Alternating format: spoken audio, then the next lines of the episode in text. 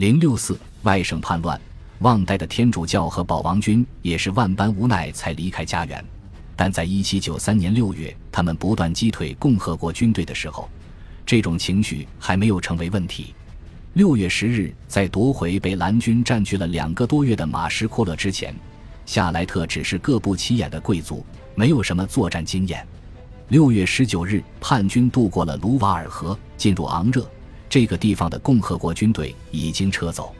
六月二十九日，叛军来到了最大的战利品的跟前。大西洋港口南特，一七九三年春天以来，南特已经成为支持吉伦特派、反对巴黎和山岳派极端分子的最主要的中心据点之一。但是，随着反革命军的逼近，当地市府马上转变态度，认为不应该再谴责国民工会，所以他们拒绝了布列塔尼半岛其他城市的请求，没有派出部队加入本省联军。此外，他们也不愿和旺代军队一道起事叛变，进攻各方没有很好的合作，也远未想到南特的抵抗是如此顽强。于是，经过两天激战，叛军撤退了。无论多么勉强，两面作战的南特还是得到了雅各宾共和国的援助。对于控制法国的山岳派而言，最困难的时期已经过去了。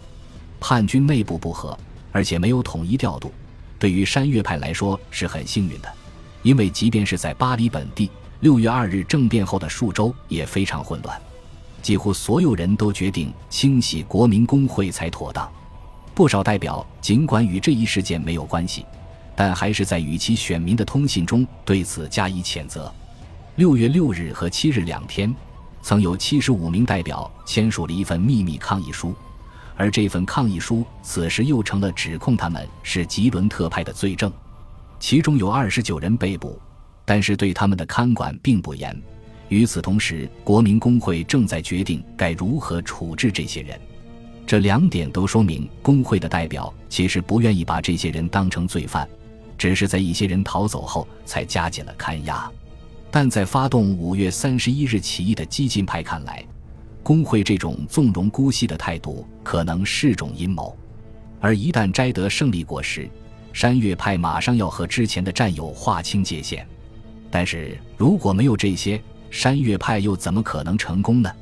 所以起义的激进派更是觉得其中另有蹊跷。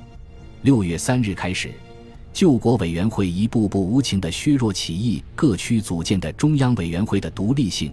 六月八日，后者被并入一个由指派的省级当局牢牢控制的机构，变成了一个为各省合法当局牢牢控制的组织。同时，山岳派准备根除那些还想再来一次激进革命的派系力量，比如奋击派。就在六月二日，赶走吉伦特派的前一天，国民工会投票通过建立革命军的若干规定。这不是军事手段。早在四月份的时候，就有人提出来过，而此后巴黎各区也就这个问题进行过几周讨论。这种性质的军队本应该是爱国者，也就是无套酷汉，用来维持治安的队伍。他们被派往乡下以及其他需要他们的地方，搜捕叛徒、囤积商人、温和派、对革命不关心的人以及其他各类疑犯，并加以惩治。在六月一日。国民工会还投票通过了另一项规定，即在每天下午讨论宪法，直到宪法草案获得通过。代表们态度坚决，进展顺利，因此六月十日，他们便通过了一份想要赢得巴黎以及农村地区支持的草案。这份草案废除了孔多塞在二月份的时候提出的旨在平衡制约选举的各项限制。其实这些限制一经提出，就引发了激烈的讨论。一七八九年体制的基本特点是分权以及极端的去中心化，现在这些也被抛弃了。一七九三年宪法确保的是一院制的立法机构，该机构每年由具备投票资格的成年男子直接选出，然后他再选出行政机构。一七九三年宪法以一部权力宣言作为导言，其长度是一七八九年权力宣言的两倍。除了保障所有公民享有他们的权利以外，宣言还言明，只要需要，公民便可获得政府的援助、国家提供的义务教育以及通过起义抵抗压迫的权利。六月二十四日，这份草案得到了批准，副本被送往所有的初选议会。在此之前，就是由这些议会选出了国民工会，因为草案需要以某种全民公投的方式获得人民的批准。此外，国民工会还希望利用庆祝八月十日革命推翻君主制一周年的时机，通过这项草案，而且他们也想取悦农民。六月三日，国民工会下令将流亡者的财产分成可以支付得起的小份额出售。六月十日颁布法令，各公社的公民可以重新划分本地所有公共用地。七月十七日，所有名义上还残存的封建权利马上被废除，没有任何补偿。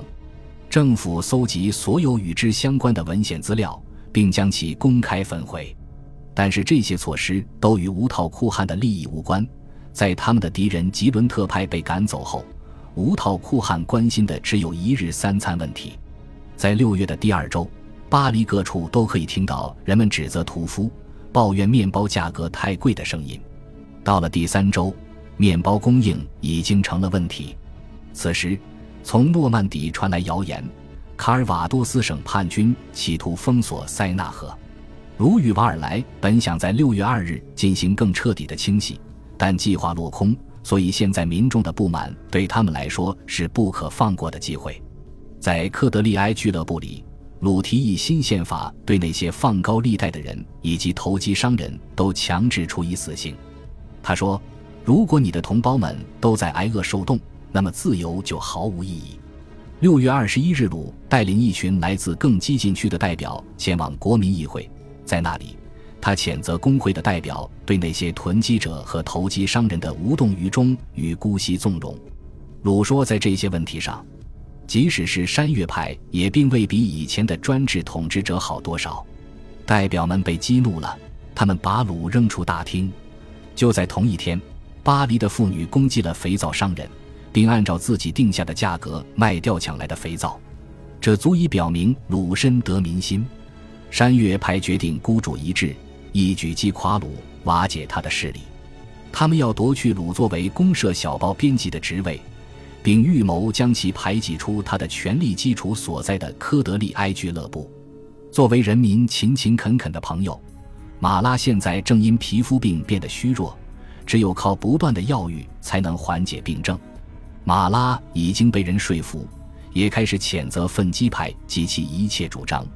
但是到了七月中旬。六月二日的胜利者的内讧陡然终结，因为联邦党第一次发动了对巴黎的攻击，这也是唯一一次攻击。谣传成千上万的马赛人、里昂人和波尔多人正向巴黎进发，但在谣言疯传的数周里，实际上只有一人来到巴黎。此人是卡昂人，意志坚定，却不代表任何派别。他要找到吉伦特派最凶残的敌人，为他们报仇。七月十三日，夏洛蒂科代刺死了浴缸里的马拉。现在山岳派又添了一名殉道者，而且要比勒佩蒂埃和沙利耶影响更大。从去年夏天开始，马拉因他的凶残而出名，但因疾病缠身，并未造成太长时间的影响。但失去这位对手打破了平衡，这似乎很严重。即便刺杀马拉的初衷是为了打击无套酷汉。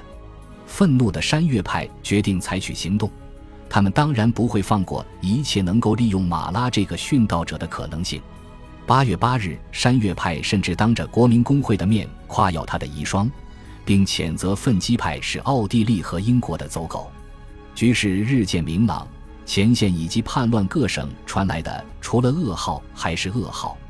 共和国要度过这个危急关头，必须采取最无情、最坚决的手段。政府的问题越来越棘手，丹东现在成了累赘。在七月十日投票后，他被赶出了救国委员会。和丹东一起下台的还有他的同党德拉克鲁瓦。两周后，也就是七月二十六日，人们终于承认了罗伯斯庇尔的价值，将其选入救国委员会。他很清楚，当下的首要问题就是确保粮食供给，制定人民法律。就在罗伯斯庇尔当选的同一天，工会通过了一份打击囤积的法令，规定囤积者要被送上断头台。这正是根据局势的需要，新宪法也好似终有所成。初选议会通过正式投票，以幺八零幺九幺八票赞成，一万一千六百一十票反对，通过了宪法。实际上，赞成票将近有二百万，相当可观。尤其在当时内战尚未平息的情况下，这可能也是国民工会实行和解政策的功劳。因此，八月十日庆祝宪法颁布的仪式如期举行。庞大的游行队伍穿过整个巴黎，巴黎还竖立着一根由八十三柄长矛捆起来的巨大树棒，这些长矛都是由各省的成年爱国男子带来，象征着共和国的统一。宪法文本存放在一个雪松木盒里，悬挂在工会的会议大厅中。按理说，现在国民工会的任务已经完成了，与之前的制宪会议一样，它应当自行解散，让位于一个常规的立宪政府。在八月十一日那天，德拉克鲁瓦就提出了这个问题，但是当天晚上，罗伯斯庇尔否决了这一提议。他认为这样一来只会让皮特和科宝的特使掌权。现在是共和国生死存亡的关键时刻，形势如此危急，绝不允许有任何政治波动。战乱之时，并不是一颁布宪法。无论如何，只要危机尚在，宪法就不能生效。恭喜你又听完三集，欢迎点赞、留言、关注主播，主页有更多精彩内容。